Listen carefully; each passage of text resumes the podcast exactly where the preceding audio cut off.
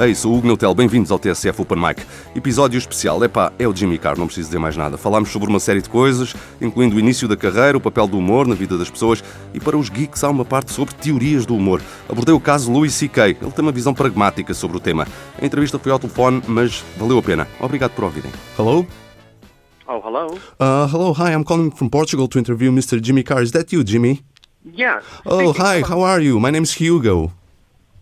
Yeah, I'm, I'm pretty good, man. I'm somewhere in Norway. I couldn't tell you what the name of the town is, but I'm somewhere on tour. Yeah, because you're Uh, performing tonight, right? if you want.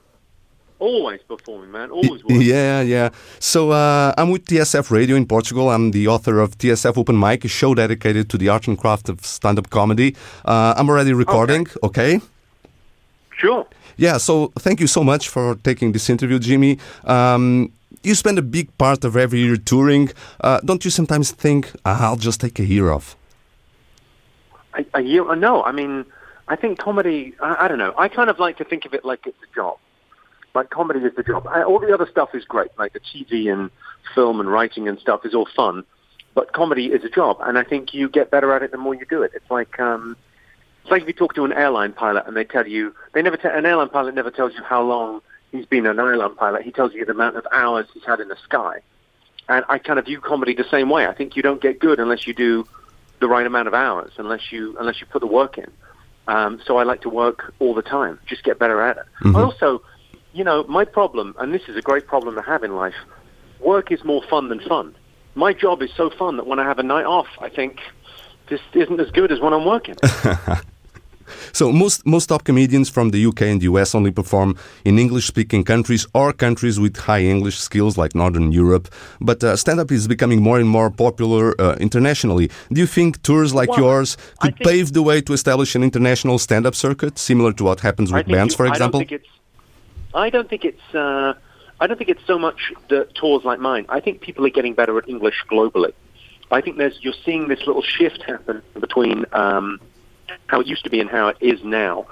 Like things like YouTube and uh, Netflix are spreading English, and basically media is spreading, spreading English at a rate unprecedented. So people don't wait around for the show to be dubbed into English anymore. They want to watch it straight away. You know, whether it's a comedy show or Game of Thrones or whatever, no one's bothering to dub that stuff anymore. They're just, you know, so they watch it in, in the original English and they pick up the language. And I think it's, you know, that seems to be becoming more and more prevalent. So I'm touring around the world in in the Far East. I'm doing South Korea. I'm doing, you know, from Iceland to the Nordic countries to South Africa to, uh, you know, all over Europe. And increasingly in places like, you know, Spain and Portugal, where traditionally there would be no sort of British comedy. It's, you know, it's making, you know, people are, because you really know you've learnt the language if you're getting a joke in that language. You really know your English is top flight if you can get a joke. So I have a lot of people in Eastern Europe that use stand-up comedy as kind of a, was kind of a fun way to learn English. You'll be performing in Portugal, of course, in, in some weeks. Have you already thought about uh, specific things about Portugal that you might want to write jokes about? No, I'll do that on the day. Oh, I mean, I always think there's a really fun thing about arriving in a country because I've got the show. I know what the show is. There's an hour and a half of jokes that I already have ready. So all all I really need to do is kind of on the day just kind of go right. What's kicking? What's happening in Portugal? What are you people talking about? And that changes. And sometimes it being really topical is quite fun. And you know, and otherwise you kind of fall back on you know slightly the tourist cliches of like.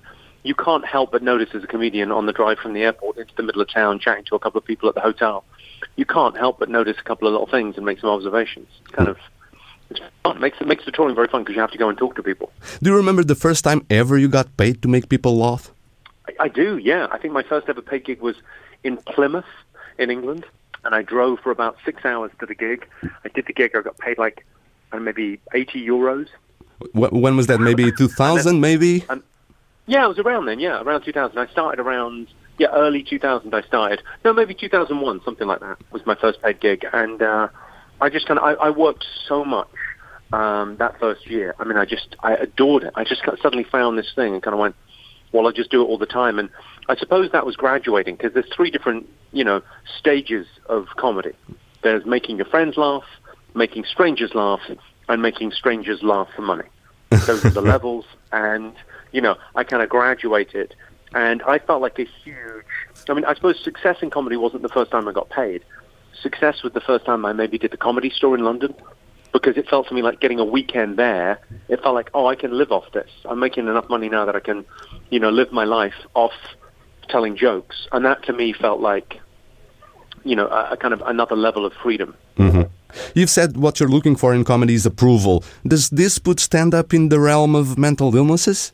Uh, yeah, I mean, I think there's a, there's a very strong argument to say that um, all stand up comics have got, there's something missing. You know, there's, there's something, I think regular people look at stand ups and go, why would you put yourself through that? That's such a, it's such a difficult job to do. Um, uh, you know, because most people don't want to speak publicly and, you know, the idea of having to make a thousand people laugh is kind of a little bit nerve wracking and unpleasant, and stand-up comics kind of love the idea of that. So, I don't know. Yeah, I think there's a I think there's a strong case. I mean, there's a, there's an awful lot kind of written about you know comics being manic depressive or something. I don't think that's the case. I think it's, um, but it's a it's a need to kind of uh, somehow I get the approval of strangers. It's pretty it's, it's pretty needy. That, you know, if you need that every day, which I do. You've written a wonderful book on comedy, The Naked Jape. Uh, what's your favorite oh, humor theory? Superiority, incongruity, relief? What's your favorite? Uh, my favorite theory is uh, benign violation. Um, uh, How does that work? That, uh, no, well, it's the idea that no joke is offensive. Uh, you know, every joke is a. Um, it's a sure. It's a you know. The, you take something that's a violation in the world, whether it's you know violence or, or, or tragedy and you make a joke of it, and you make it benign by making a joke of it. So you you basically, uh, if you imagine two Venn diagrams, mm-hmm. and in mm-hmm. one, uh, you know, violations, and in one, uh, you know, benign things, and the crossover between the two, like you can't really sort of tell jokes about the very benign because it kind of doesn't. It doesn't really, you know, there's no edge to it. Mm-hmm. Um, it's not funny, uh, and uh, and equally, you know, something could just be offensive for the sake of it. There's there's nothing there either. So it's that kind of it's finding the right mix. Mm-hmm. Uh, well, that brings me to my next question. Comedy is getting more and more under the radar of uh, political correctness uh, to the point that some venues require comedians to not joke about certain subjects. What's your opinion on that? I I don't I don't think that that's true. Um, I mean, best will in the world. I think that's that's one of those things that I think maybe over-reported um, because I think there's a couple of universities uh, that have very you know safe spaces mm-hmm. and they don't want to have comedians joke about anything um, because they, uh, they they don't feel that that's right for them and that's you know their business. But I think most people kind of view comedy as uh, it, comedy venues and comedy clubs are the ultimate in safe spaces because it's you're basically saying well this is a safe space because we've all agreed that we're coming here just to laugh. We've all agreed that this is this is a, a, an arena of our lives that isn't that's just fun. We're just trying to have fun here. So no one's trying to make a serious point. We're just trying to have fun. So I think they are. I think people feel pretty safe in a comedy club. So if you were starting now. Uh, you, you think it wouldn't be a problem, the kind of material that you do, uh, because of political correctness? It wouldn't be a problem, and you would have had the same chances to grow as a comedian? Uh, um, I think it maybe would be different now, and I think um, you know, I have my, I think it's a, it's a, it's a weird thing where, um, you know, stylistically, my sense of humor is quite dark, and that's, I don't think that is in favor at the moment. That is not, you know, and there is, and things ebb and flow. You know, history ebbs and flows. At some stages, very dark comedy is is all the rage, and at some stages, you know, people want things to be a little bit safer.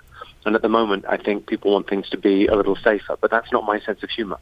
I, I don't find um, uh, you know, very safe stuff, uh, terribly funny. I prefer to tell uh, slightly edgier jokes, but I'm not shouting them through someone's letterbox.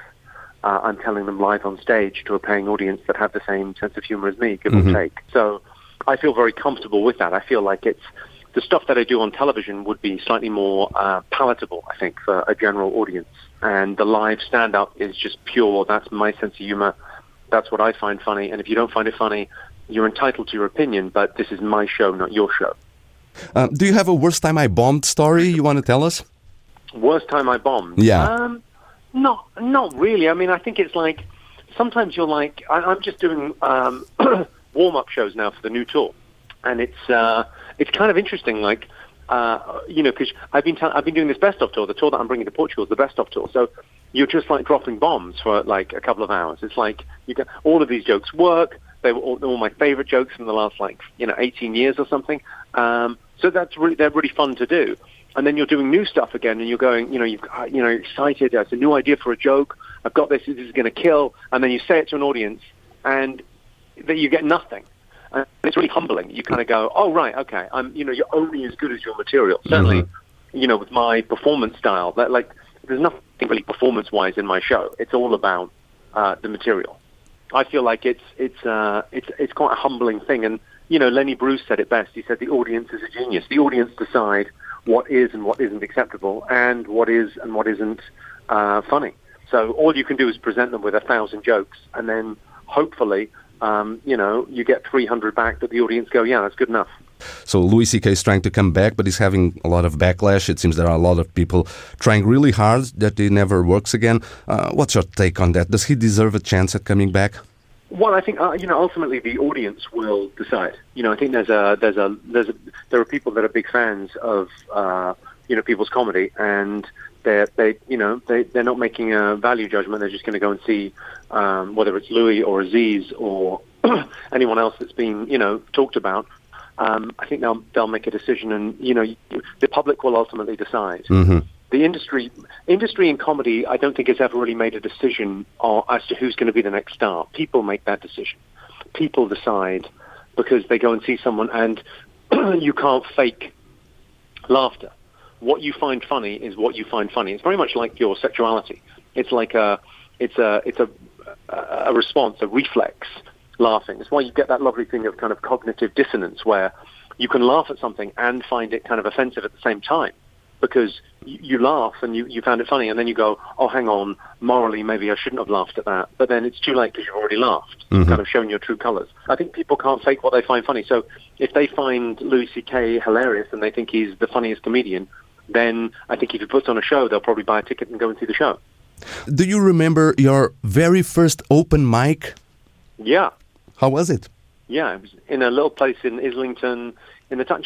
It was enough to give me were you uh, nervous? Uh, I, had gone to see. Uh, yeah, I was a little bit nervous, and then I'd, I'd, I'd, seen an awful lot of comedy. I'd seen enough comedy that I knew it was going to be okay. Ah, okay. Because I think there's a thing where when you start doing comedy, when you start going to comedy as a like, comedy fan, you go and see famous people that have been on TV, right? That's what you do right. first. So you go and see these big stars, and you go, "Oh my God, I'm going to go and see this big star. He's going to be amazing," and he is. You know, big stars are funny. They know exactly what they're doing and they know why they're doing it, and they're they're on point. How much time did you, you do it on your? And you watch people see 20 minutes, and then you go and see. You know, the next level is you go and see other open spots. You go and see other new comics mm-hmm. before you start doing it. So then you start seeing people doing 10 minutes, and they're kind of just okay. Mm-hmm. So then you feel better about doing your first five minutes, and it's just okay. But I got a couple of very big laughs, and I felt like I felt like very early on my style. My I didn't choose my style. My ch- my style chose me. So the idea of like it's all wordplay and construction with me. It's not going to be um, you know, real stories from life. Mm-hmm. Uh, Jimmy, this is my last question. Why do you like making people laugh? I think it's the. I mean, my favorite quote is is the Victor Borge quote. Uh, Laughter is the shortest distance between two people. It really feels like there's a connection. That there's. I mean, even it's kind of ironic given the type of comedy that I do, which is, you know, pretty edgy. But there's something incredible about the connection you get with a thousand people in a room laughing. And I read this thing about, uh, you know, recently about how you're eight times more likely to laugh if you're with other people. So if you come out and see my show as opposed to watching the Netflix special, you're much more likely to laugh out loud. And although you can watch something on TV and find it funny, you tend not to laugh out loud with your headphones on watching it uh, it's it's when you go out. It's a social activity. It's a it's a it's a way that we bond with a group. It's it's um, uh, it's remote tickling, and actually, it's kind of remote grooming. It's it's it's one of the it's one of the most fundamental things in life. You know, la- uh, laughter predates language by about a million years. It's a different part of our physiology that we use to laugh than we do to speak. It's it's older than language. It's we've always done this it strikes me that it's a it's a, an incredibly human uh, and, and lovely way to, to connect. It's okay. a privilege to do this job. Okay, Jimmy, thank you so much for this uh, interview. My name is Hugo, as I said. Well, to be honest, Jimmy, Hugo is not how I say my name, but if I say it with the Portuguese pronunciation, I'll just sound like an angry gorilla, Hugo. So, Hugo, it was for you. Uh, okay, Hugo. Uh, well, yeah, so uh, yeah, very nice meeting you, Jimmy. Thank you so much, and uh, looking forward to see you here in Lisbon. Bye bye. Well, hopefully I think of something funny. Take care. Bye bye. All right. Bye bye.